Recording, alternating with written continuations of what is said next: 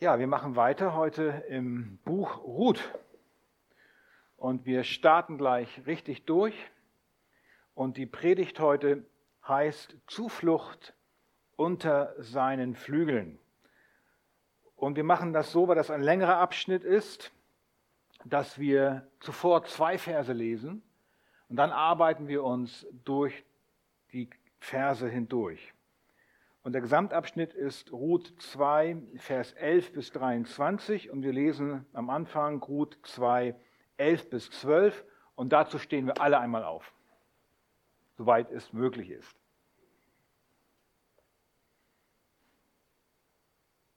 Ruth 2, Vers 11 bis 12. Da steht 10 bis 12, aber ist verkehrt 11 bis 12.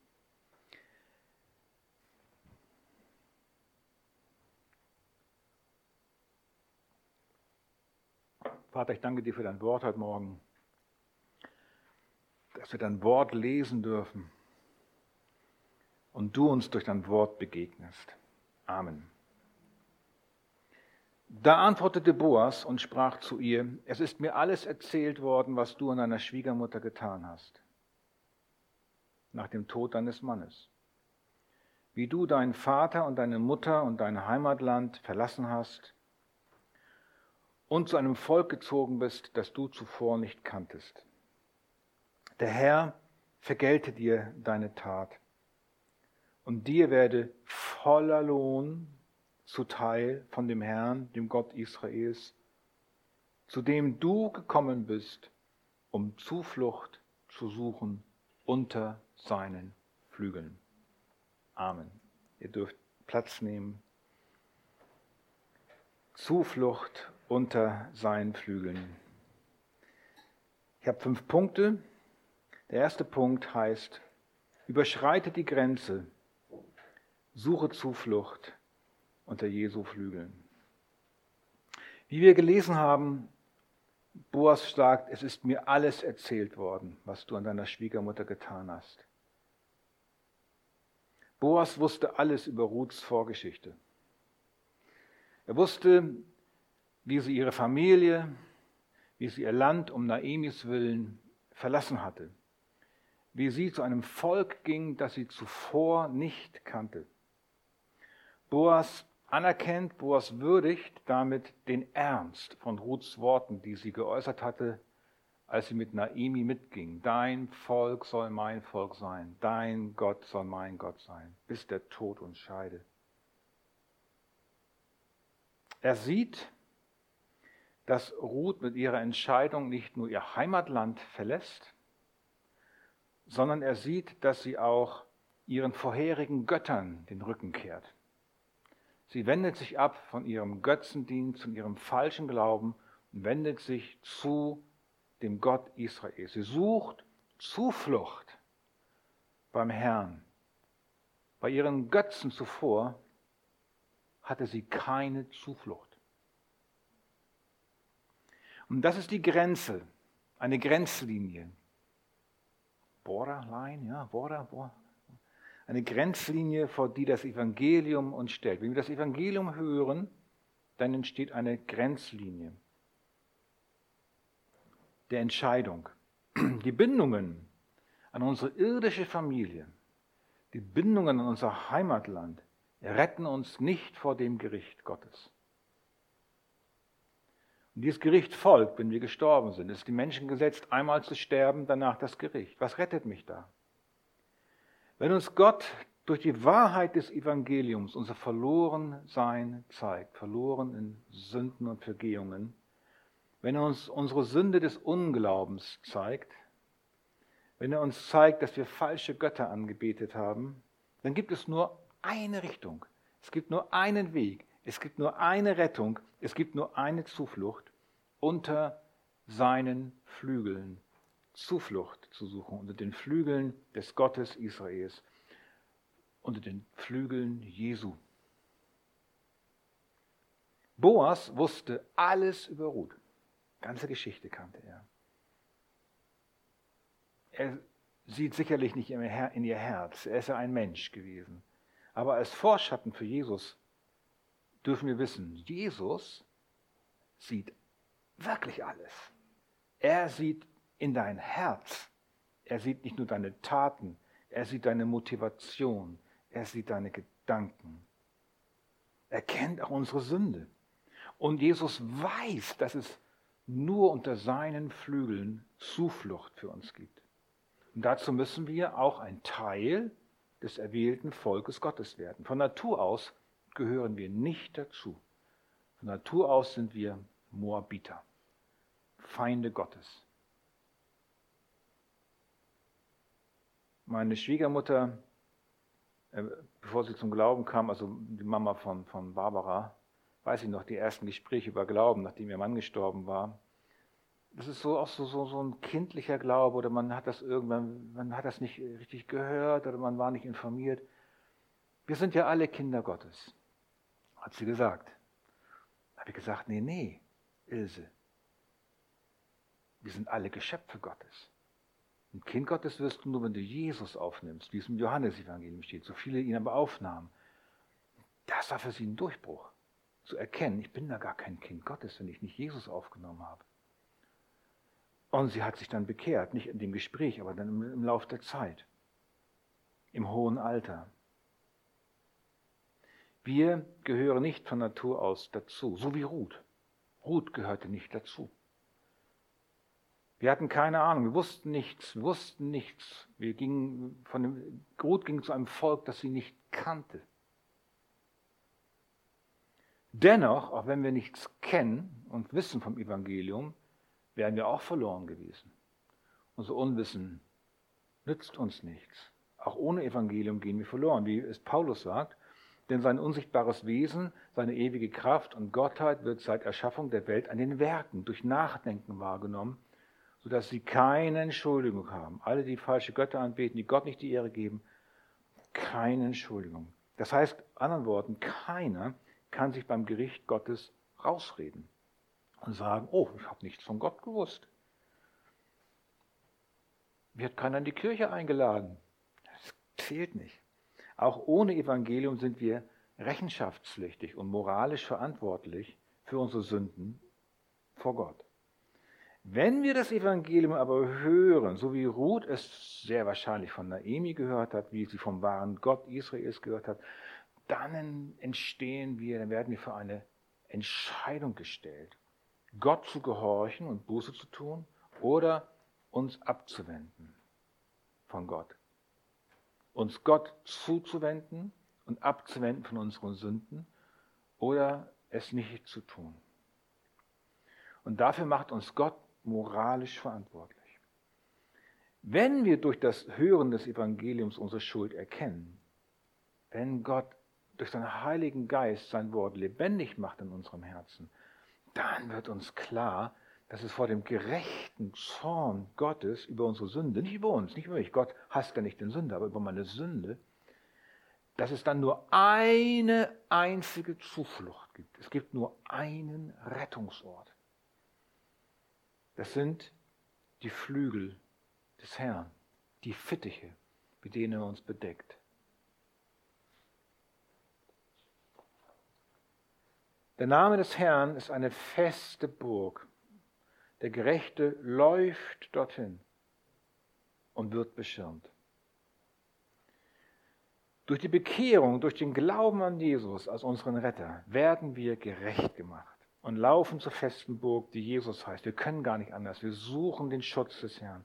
Wir werden dort mit Sicherheit und hundertprozentig zuverlässig beschirmt vor dem Feuer des Gerichts, vor dem niemand bestehen kann, außer wenn Jesus seine Flügel über dich breitet.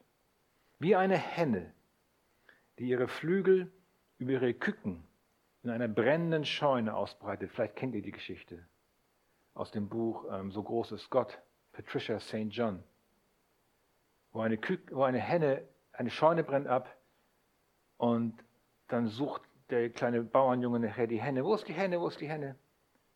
Wo sind die Küken? Dann ist die Scheune abgebrannt. Sie gehen rein und da sitzt die Henne verkohlt auf dem Boden und unter ihren Flügeln piepsen die jungen kleinen Küken noch. So ist das. Das hat Jesus für mich getan. Genauso starb Jesus für mich als er am Kreuz den Zorn Gottes, der mir galt, völlig auf sich nahm damit das Gerichtsfeuer nicht mich trifft. Es traf ihn. Und das tat Ruth. Sie suchte Zuflucht unter den Flügeln des Herrn, des Gottes Israels. Und Boas betet nun zum Herrn, wenn ihr in euer Text nochmal reinschaut, dass Ruth voller Lohn zuteil werde unter diesen Flügeln.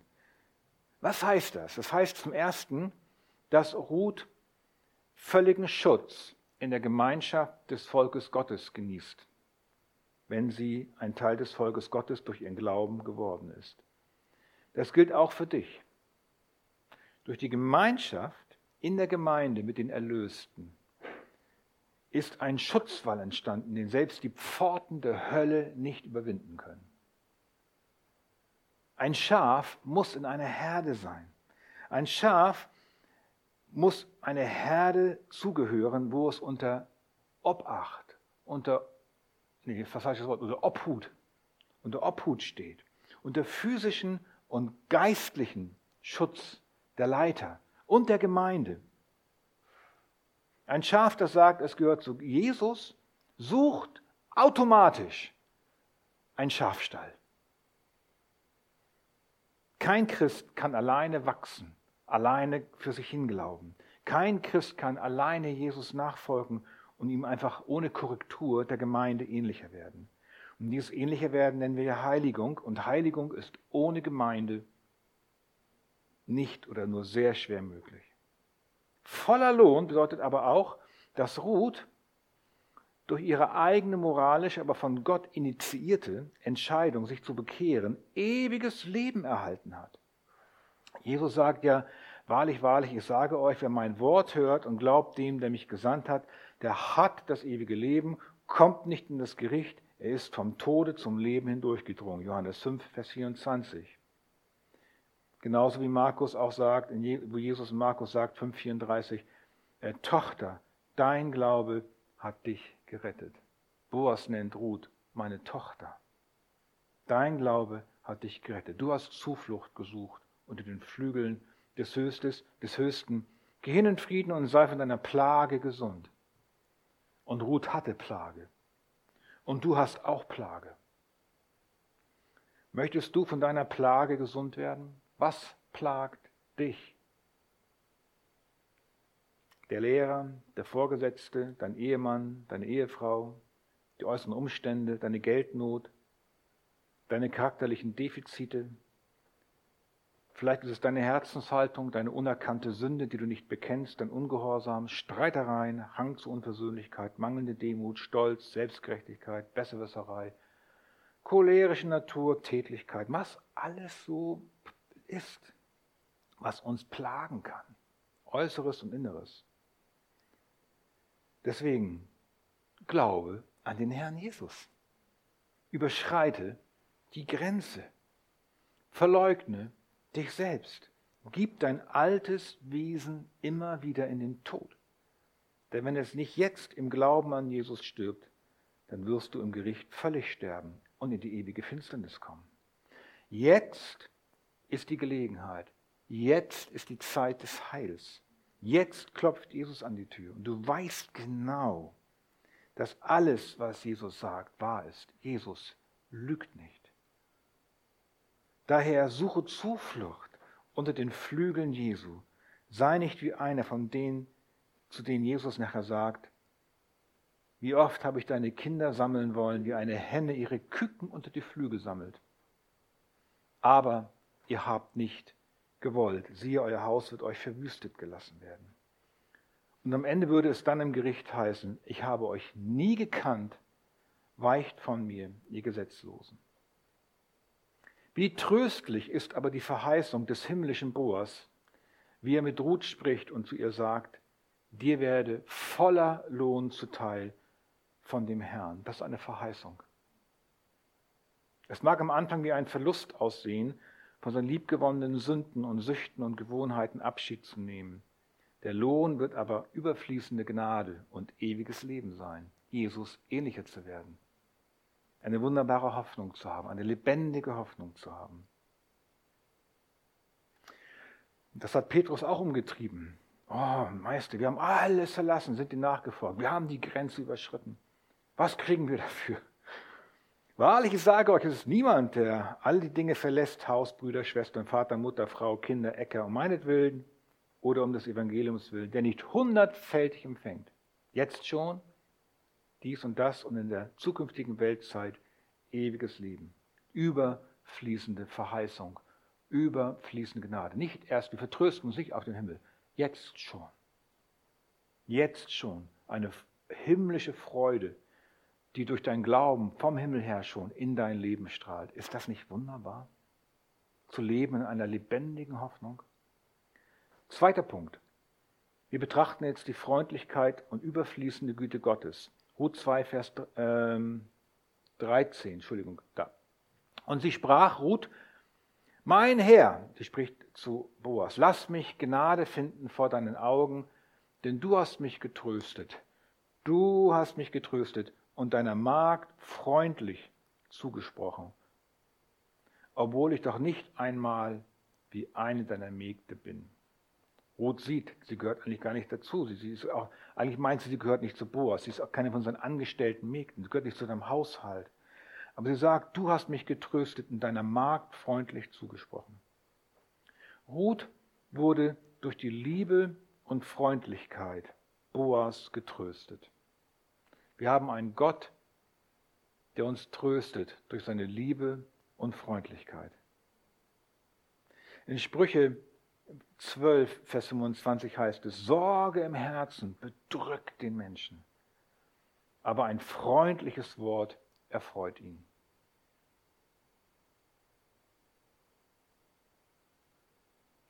Redest du oft unfreundlich mit deinem Bruder oder deiner Schwester? Gebrauchst du harsche Worte? Fährst du oft aus der Haut? Lässt du deinen Bruder, deine Schwester nicht ausreden? Fährst ihm über den Mund? Vielleicht hast du sogar einen Groll, einen Hass in, in deinem Herzen gegen ihn.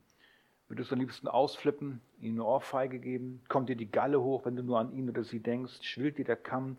Gehst jemanden aus dem Weg? Das ist dann, das ist nicht gut. Das ist nicht gut.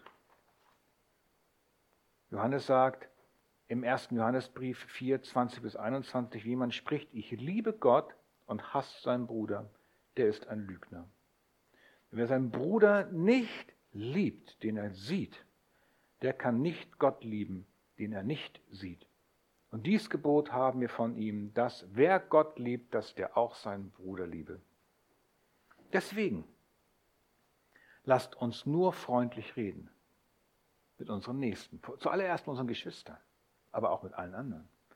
Aber nicht heuchlerisch. Wenn wir nur so freundlich reden und geht dann nicht so ab, dann, mit, e, mit echter Gottesliebe zu meinen Nächsten, mit echten Erbarmen. Jesus hat nur freundlich geredet. Warum? Weil er ein freundliches Herz hatte. Lasst uns nicht freundlich reden, aber im Herzen fluchen. Im Herzen schlecht denken. Jesus hat dich geliebt, obwohl du ihn zuerst abgelehnt hast und gehasst hast. Deine Sünde hat ihn ans Kreuz gebracht. Er hat sein Leben für dich hingegeben, damit du erlöst wirst von deinem Herzen aus Stein. Lasst uns nicht wie Elefanten im Porzellanladen umherlaufen und auf den Herzen der Geschwister rumtrampeln. Wir haben es immer mit Heiligen zu tun. Ihr seid Heilige. Das muss ich mir vor Augen halten. Und ich bin da selbst auch nicht besser. Wenn ich das in meinem Herzen erkenne, und ich erkenne das sehr oft in mir, dieses, dieses, Oh, dann heißt das nicht, dass ich kein Christ bin. Dann darf ich ja Buße tun. Sagen, oh Herr, verändere mein Herz. Ich möchte so freundlich sein wie du. Und ich kann es nicht. Ich verzweifle an mein Herz. Ändere mein Herz. Mach mich freundlicher. Und er wird es tun. Er tut es. Dann müssen wir aber auch aktiv werden, uns versöhnen mit den Personen, gegen die wir etwas haben oder von denen wir meinen, dass sie etwas gegen uns haben. Da dürfen wir uns nicht belügen. Streiterei ist ein Gift für die Gemeinde, wie grüne Galle. Und die Ursache ist nie nur eine oberflächliche theologische Debatte, wo man vielleicht andere Meinung ist über bestimmte Punkte. Die Ursache ist immer, dass mein böses Herz sich über den anderen stellen will. Der Herr möge uns da helfen und mir zuallererst. Boas redet aber nicht nur freundlich, er tat auch etwas. Ruth 2, Vers 14. Boas sprach zu ihr, jetzt wird es immer schöner, als Essenszeit war, allein darüber kann man predigen, als Essenszeit war. Oh, weil die himmlische Essenszeit ist, das ist immer wunderbar für uns. Ne? Komm hierher und iss vom Brot und tauchet ein bisschen in den Essigtrank. Und sie setzte sich zur Seite der Schnitter. Er aber, Boas, legte ihr geröstete Körner vor, und sie aß und wurde satt und ließ noch übrig. Boas setzt Ruth in seine Nähe. Sie hatte Tischgemeinschaft mit ihm. Sie blieb nicht in der Ferne, in der Distanz. Sie saß bei Boas in den Schnittern. Liebe Freunde, wir haben einen persönlichen Gott, der sich um uns kümmert, dass wir satt werden in seiner Nähe. Unser Gott ist nicht unnahbar weit weg wie der muslimische Gott. Moslems haben keine Tischgemeinschaft mit ihrem Herrn, mit ihrem Gott. Herrn muss ich gar nicht sagen. Sie werden auf Distanz gehalten. Sie haben dadurch auch keine Erlösung. Denn wie kann jemand bei Gott sitzen und nicht verbrennen, wenn er nicht erlöst ist? Nein, Boas setzt Ruth neben sich und den Schnittern. Und nicht nur das, er füttert sie. Er röstet die Körner für sie. Was für eine Liebe. Er gibt ihr zu essen und zu trinken. Ruth hat bestimmt nicht viel mitgebracht. Vielleicht gar nichts. Sie wird völlig von Boas versorgt. Und sie isst Brot, geröstetes Korn und trinkt. Sie isst, bis sie satt ist. Wir sind ja gar nicht mehr hungrig. Ja, für uns ist das schwer nachzuvollziehen, die wir nicht mehr hungern. Die wir alle dicke Bäuche haben und es gerade noch schaffen, in unserer körperlichen Untrainiertheit in den Supermarkt zu rollen und einen Einkaufswagen zu schieben. Aber Ruth war physisch ausgehungert. Sie hatte nichts mitgebracht. Und Gott versorgt sie. Und was war sie am Ende? Sie war satt. Und es blieb noch übrig. Wenn wir zu Gott kommen, wenn wir zu Jesus kommen, er versorgt uns mit sich selbst, mit dem Brot des Lebens. Jesus selbst. Seine Versorgung ist überfließend. Wir bringen nichts mit. Wir kommen mit leeren Händen. Aber wir wissen, wir essen vom Brot des Lebens und werden in unserer Seele völlig gesättigt. Ja, mehr noch, wir werden mit überfließender Gnade und Liebe behäuft. Manche fangen an zu weinen vor Freude. Gott lässt seine Gnade überreichlich über uns fließen durch Jesus, seinen Sohn. Matthäus 14, 20, die Speisung der 5000. Und sie aßen alle, ja, sie aßen alle, nicht nur Ruth, wenn alle, die zu Jesus kommen, werden satt und am Ende bleiben noch zwölf Körbe übrig. Jesus sagt selbst, ich bin das Brot des Lebens, wer zu mir kommt, den wird nicht hungern. Wer mich glaubt, wird niemals dürsten. Wie gut, dass wir einen himmlischen Boas haben, der uns nicht hungern lässt. Und das durfte Ruth erleben, das darfst du auch erleben. Nimm Jesus auf, das heißt, glaube an ihn als dein Retter und Versorger. Der dritte Punkt. Der Löser. Wir haben von einem Löser gehört. Ruth 2, 15 bis 19. Und als sie wieder aufstand, um Ehren aufzulesen, also das Essen war vorbei, was macht sie? Sie geht wieder ihrer Arbeit nach. Gebot, sie geht nicht nach Hause, weil sie satt ist. Sie macht weiter. Auch interessant. Sie ist satt. Oh, kann nach Hause gehen. Nein, sie macht weiter. Gebot Boas seinen Knechten und sprach, Lasst sie auch zwischen den Gaben auflesen und tut ihr nichts zu Leide. Da war eine Gefahr der sexuellen Nötigung, dass sie was von ihr wollten. Und ihr sollt auch aus den Ehrenbündeln etwas für sie herausziehen und es liegen lassen, damit sie es auflesen kann. Und ihr sollt sie deswegen nicht schelten. So las sie auf dem Feld bis zum Abend, und als sie ausgeklopft hatte, was sie aufgelesen hatte, war es etwa ein Effa Gerste. Und sie hob es auf und trug es in die Stadt. Und ihre Schwiegermutter sah, was sie aufgelesen hatte. Dazu zog sie heraus, was sie übrig gelassen hatte, nachdem sie satt geworden war. Hat es mitgenommen. Das ist auch toll. Was Gott übrig lässt, darfst du mitnehmen. Wunderbar. Und er gab es und gab es ihr. Und ihre Schwiegermutter sprach zu ihr: Wo hast du heute aufgelesen? Wo hast du gearbeitet? Gesegnet sei, der sich um dich gekümmert hat.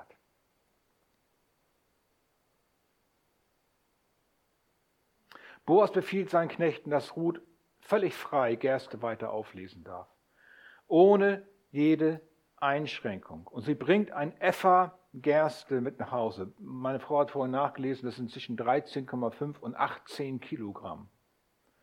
Aber ich meine, ich weiß nicht, was für ein Volumen das ist, aber sagen wir zwei Eimer Wasser voll. Mit Gerste. Im besten Falle. Aber eine ganze Menge jedenfalls. Das, ist, äh, das reicht mindestens für eine Woche für zwei Leute. Wir können davon ausgehen, dass Ruth bis zum Ende der Gerstenernte, also die ganzen sieben Wochen lang, die das dauerte, nach einem biblischen Bericht, das jeden Tag tat. Die Menge, die sie damit sammelte, würde sehr lange reichen. Vermutlich bis zu einem Jahr, wenn man damit sparsam umgeht. Genug Zeit, damit Gottes Plan weiter vorangetrieben werden kann. Naomi ist fassungslos. Ihr seht das. In ihrem Herzen beginnt sich was zu ändern. Sie war ja vorher völlig in Bitterkeit versunken, in der Selbstanklage, in Gottes, ah, sie hat nichts mehr gemacht. Sie war in einer tiefen Depression, Antriebslosigkeit, ein Kennzeichen von Depression. Gott ist nicht mehr da. Und dann, am Ende lest ihr, gesegnet sei, der sich um dich gekümmert hat. Sie fängt an zu beten, zu loben. Das ist ein Durchbruch im Herzen. Naemi erkennt die Zusammenhänge. Ihr Herz wird überflutet von einem Lobpreis.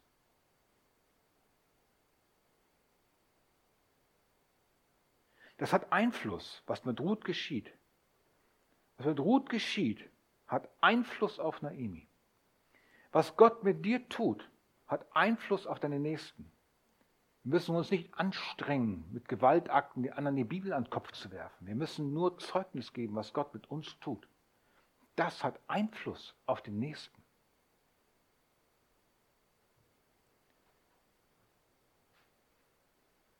Da sagte sie ihrer Schwiegermutter, bei wem sie gearbeitet hatte und sprach, der Mann, bei dem ich heute gearbeitet habe, heißt Boas.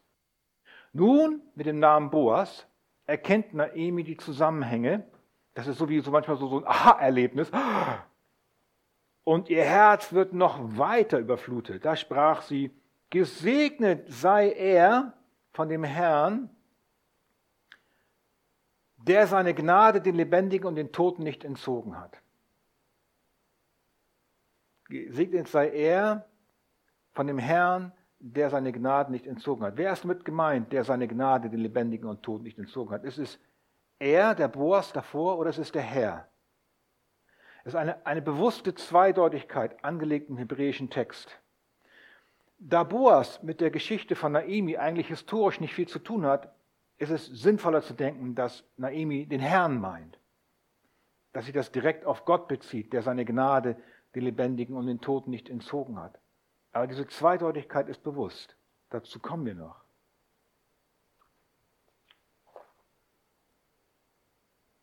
Naemi erkennt, dass Gott durch Boas überruht ihr selbst gnädig und freundlich entgegenkommt, trotz ihrer alten Rebellion und Sünde, weil sie das Land damals verlassen hatte. Den Lebendigen ist im Plural. Naemi meint sicher Ruth und sich selbst.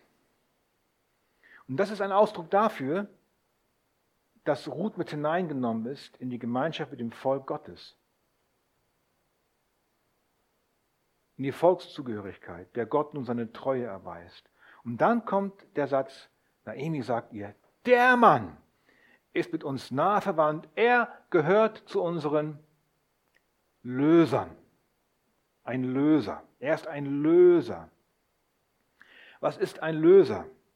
Das war damals ein Mann, ein Verwandter, der verpflichtet war, nach dem osaischen Gesetz seine Angehörigen zurückzukaufen, wenn sie sich verschuldet hatten und durch die Verschuldung in die Sklaverei kam, hatte man kein Geld mehr, um seine Schuld zu bezahlen, musste man dafür abarbeiten, bis die Schuld bezahlt war.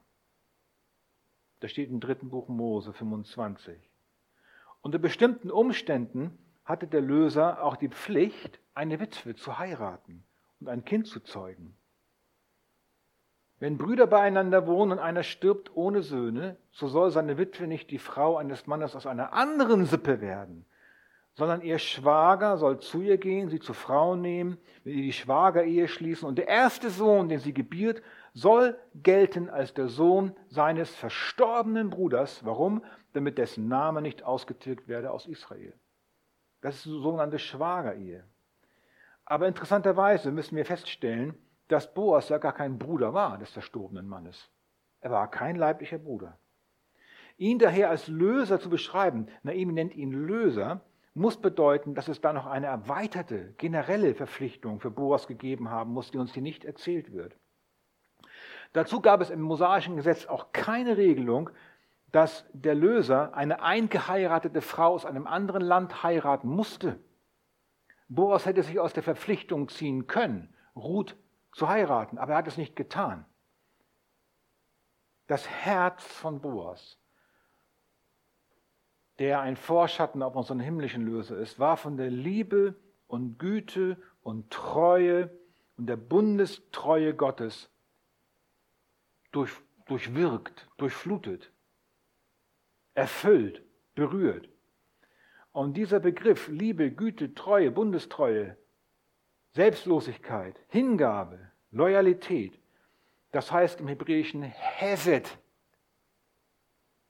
Boas konnte nicht anders, weil sein Herz voller Hesed war, so wie Gott es selbst auch ist. Boas spiegelt die Herzenshaltung Gottes wider.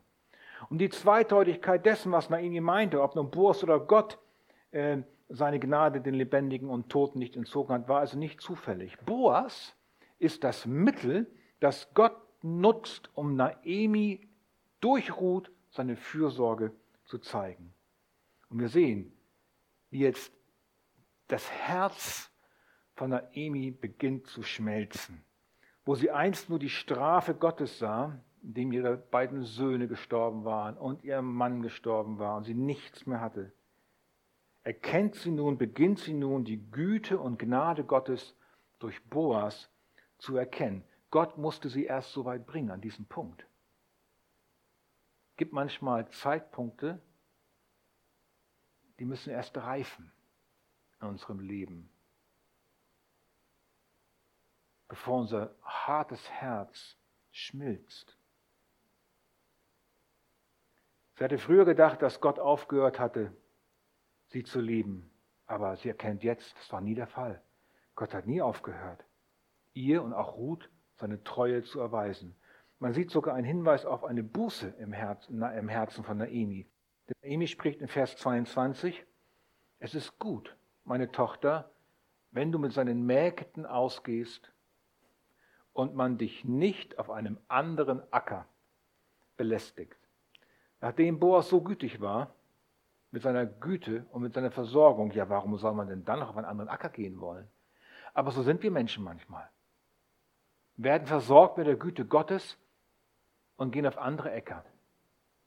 Suchen uns grünere Wiesen, suchen uns andere Frauen, andere Männer, andere Vorzüge, andere Befriedigungen für unsere Begierden. Warum sollte man auf ein anderes Feld gehen als auf das Feld des Evangeliums von Jesus Christus? Das ist genau der Punkt. Jahre zuvor hatten sich Elimelech und Naemi genauso verhalten. Sie waren auf ein anderes Feld gegangen. Anstatt auf den Feldern der Verheißung zu bleiben und Gott zu vertrauen, gingen sie auf die Felder Moabs, auf die grüneren Wiesen, der Feinde Gottes. Naemi sieht nun, wie falsch das war und warnt Ruth, nicht den gleichen Fehler zu machen. Ruth, mach das nicht. Bleib bloß da. Ich vermute mal, sie hätte es Ruth gar nicht sagen müssen. Ruth wäre wahrscheinlich auch so geblieben. Vermute ich. Man sieht dadurch aber nur Ruths Herz dass in ihr was sich geändert hat. Sie erkennt, es war falsch, was damals geschehen ist. Und warnt sie, bleibe auf den Feldern dessen, der von Gott gesegnet ist. Aber Essen und Versorgung war auch nun nicht alles, was Ruth wirklich brauchte. Als Ruth Moab verließ mit Naemi, verließ sie nicht nur ihr Land, sie verließ nicht nur ihre alten Götter, sie verließ auch die Hoffnung, jemals eine Familie zu haben mit Kindern, die um sie herum spielen. Eine Zukunft der Einsamkeit, der Isolation muss vor ihren Augen gestanden haben. Ich weiß es nicht. Sie brauchte nicht nur Essen, sie benötigte auch einen Ehemann, um ihr tieferes Bedürfnis zu stillen. Ein Umstand, der in der Schrift so ausgedrückt wird. So hielt sie sich bei der Ehrenlese zu den Mägden des Boas, bis die Gersten- und Weizenernte vollendet war. Darauf komme ich noch zurück. Sie tut also, was Naimi sagt. Nun kommt der Satz, und sie wohnte bei ihrer Schwiegermutter. Diese kleine Betonung des, dieses Umstandes, dass sie bei ihrer Schwiegermutter lebt, zeigt an, dass sie nicht mit einem Ehemann zusammenlebte. Ein Bedürfnis fehlte noch, das gestillt werden musste. Eine Not fehlte noch. Es ist nicht gut für den Menschen, dass er alleine sei. Wenn Boas die eine Not nun gestillt hat mit der Versorgung, würde er dann nicht vielleicht auch die andere Not stillen? Das kann Gott doch auch tun. Ganz sicher. Und diese Frage wird dann eine Fortsetzung haben am nächsten Sonntag. Wir machen erstmal hier jetzt weiter an dem Punkt. Wir gucken uns den vierten Punkt an. Gottes perfektes Timing.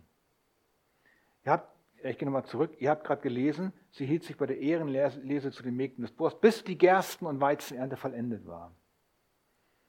Im Hintergrund des Buches Ruth tickt eine Heilsuhr, ein Heilskalender, der verknüpft ist mit dem jüdischen Kalender. Diese Uhr können wir schlecht ticken hören, weil wir diesen jüdischen Kalender nicht kennen, wie der jüdische Jahresablauf aussieht. Ich bin da auch wieder am Nachlesen, wie ist denn das nochmal mit den ganzen Monaten und der Gerstenernte und der Früh- und Frühregen, Spätregen und so weiter. Wir wissen nur, dass Naemi und Ruth zurückkehrten nach Israel zu Beginn der Gerstenernte und unser Text hier in Vers 23 endet bei der Gersten- und Weizenernte, als die Gersten- und Weizenernte vollendet war.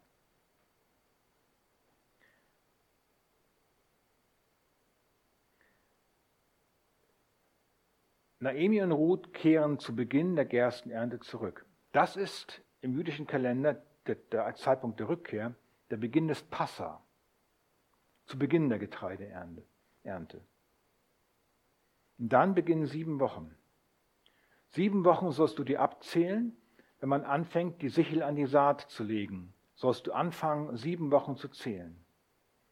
Der Anfang dieser Ernte mit dem Passa ist der Beginn des jüdischen Kalenders, des Jahres im jüdischen Kalender. Das ist ein, natürlich für Naemi und Ruth ein wunderbarer Beginn, für einen, für einen Neuanfang. Mit der Gnade Gottes gleich im neuen Jahr zu beginnen. Und am Ende von, von unserem Abschnitt hier in Vers 23 ist die Gersten- und Weizenernte nach sieben Wochen vollendet. Sieben Wochen waren vorbei. Nun begann ein neues Fest. Das Fest der sogenannten Erstlingsfrucht. Die sieben Wochen waren vorbei und nun ist, beginnt das Fest der Erstlingsfrucht. Dieses Fest nennt man im Alten Testament auch Wochenfest oder Pfingsten. Und da fangen wir schon an, da klingeln schon die Glocken im Kopf. Aha, Ruth und Naemi hatten in der Tat schon die Erstlingsfrucht der Gnade Gottes erleben dürfen. Sie durften schon von den Brocken essen und wurden versorgt, aber sie haben noch nicht die Fülle dessen erlebt, was Gott wirklich geplant hat. Gott erfuhr nicht nur die Gnade der Erstlingsfrucht in Form der Versorgung, sondern in einem tieferen Sinne ist sie selbst die Erstlingsfrucht. Sie wird als eine der ersten mit zum Volk Gottes hinzugenommen. Als die Zeit erfüllt war, war Pfingsten im Neuen Testament ja der Tag, an dem Gott seinen Heiligen Geist auf Juden und Heiden ausgoss und durch die Predigt des Petrus wurden aus den Nationen viele zum Volk Gottes, 3000 hinzugetan, Juden und Nichtjuden. Die erste Gemeinde entstand.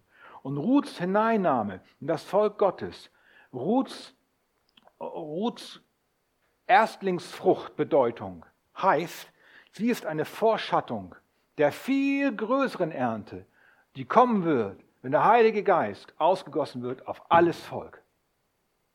Was für ein Timing, was für ein Zeitplan. Gott fährt eine Ernte ein unter den Heiden eines Tages, wenn seine Gnade zu den Heiden kommen würde. Naemi und Ruth haben diese Uhr natürlich auch nicht gehört. Aber durch die Erwähnung der Erntezeit erinnert uns der Erzähler daran, an Gottes Timing, an das, was noch kommen wird in Vollendung. Für uns tickt auch eine Uhr. Wir, die wir die Erstlingsfrucht unserer Erlösung empfangen haben, was ist die Erstlingsfrucht unserer Erlösung? Der Heilige Geist. Er ist die Anzahlung, die Erstlingsfrucht. Wir warten auch auf die vollkommene Erfüllung.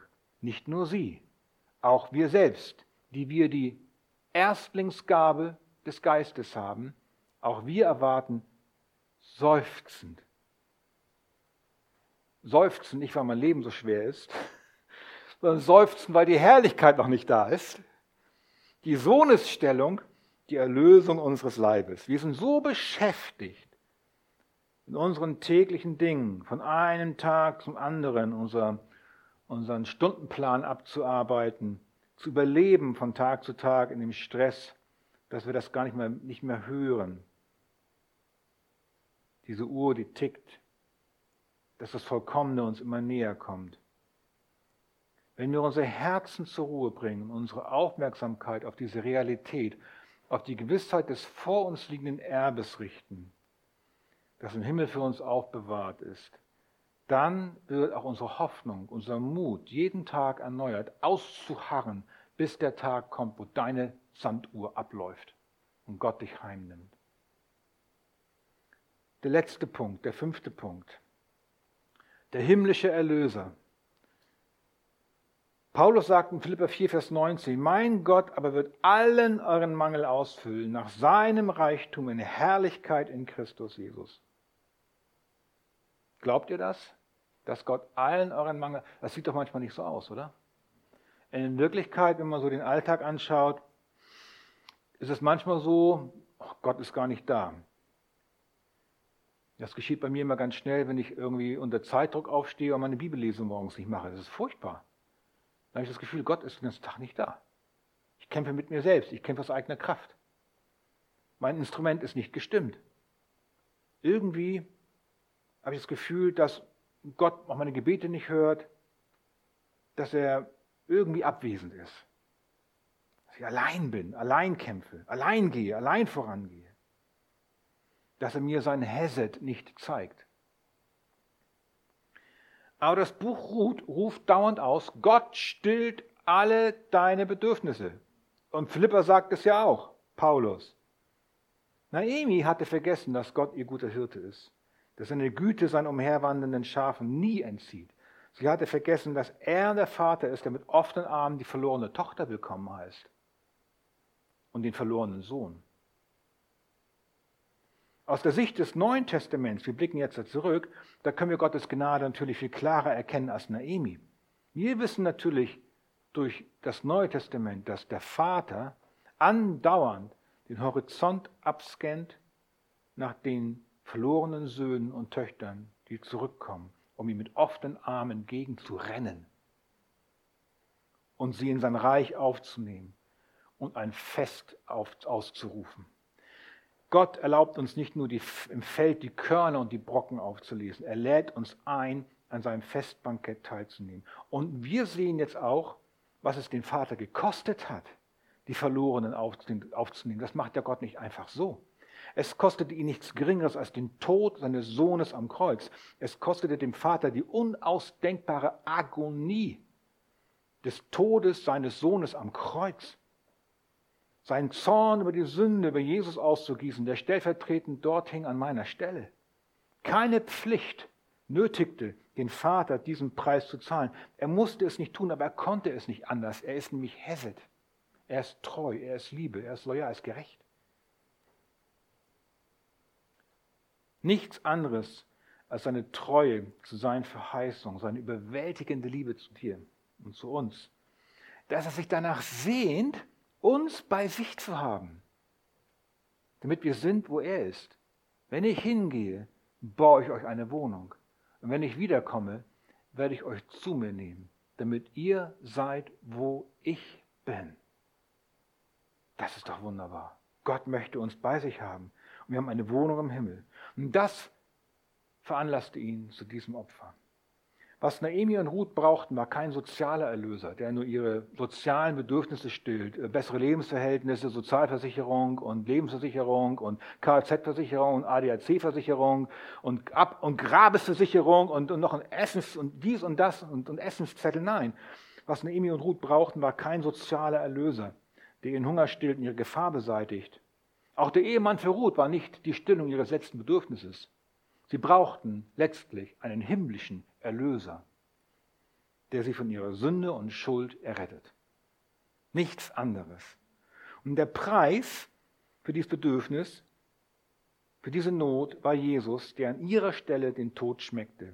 Der Preis für unsere Not, für unsere Sünde, unser Bedürfnis nach einem Erlöser war, dass der eine Sündlose für uns zur Sünde wurde. Denn er hat den, der von keiner Sünde wusste, für uns zur Sünde gemacht, damit wir in ihm zur Gerechtigkeit Gottes würden. 2. Korinther 5, Vers 21.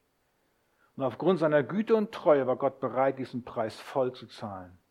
Und das ist die Frage, wird dein Herz davon warm? Wird es von Liebe erfüllt zu Jesus? Wir sollten Christus allein, niemand anderen, Christus allein für unser tägliches Brot vertrauen und loben, anstatt dass wir abwandern zu anderen Quellen, die, uns, die unseren Durst doch nicht stillen, wie löchrige Zisternen, sagt die Schrift. Die Versuchung ist real, den Hunger woanders zu stillen. Die Versuchung ist real. Dauernd werden wir bombardiert mit Angeboten aus der Welt, die uns einreden möchten, du brauchst noch das, du brauchst noch das, du kannst gar nicht zufrieden sein, wenn du kein iPad hast. Du kannst gar nicht zufrieden sein, wenn du den neuesten Dattelknopf hast zu Hause. Du kannst gar nicht zufrieden sein, wenn du dies und das nicht hast. Das sind diese Versuchungen. Und wenn wir dem ausnahmslos folgen, dem, dem Mainstream der Welt, dem Geist der Welt, dem Systemdenken der Welt, dann geraten wir immer in eine Sackgasse. Dann geraten wir oft in Verzweiflung, Not, Depression, bis hin zu Angstzuständen, Panikattacken, Schlafstörungen und Burnout wenn wir unser Rücken dem Brot des Lebens zuwenden, um Brot zu essen, das den Hunger nicht stillt.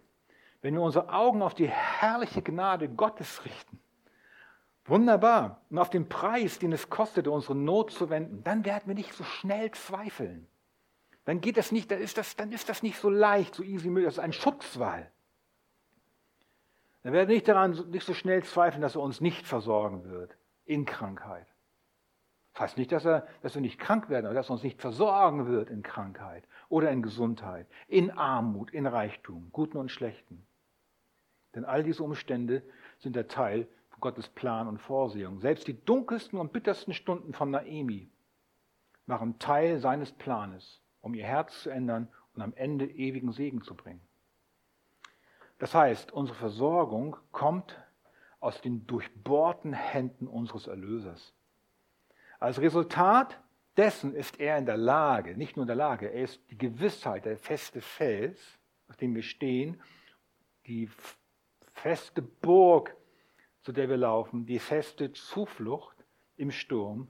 Unter seinen Flügeln haben wir ewige und sichere Zukunft und Zuflucht. Deswegen folge diesem Weg, glaube an Jesus, vertraue, dass seine Treue dich nie verlassen wird. Die Güte des Herrn ist's, dass wir nicht gar aus sind, sagt Luther.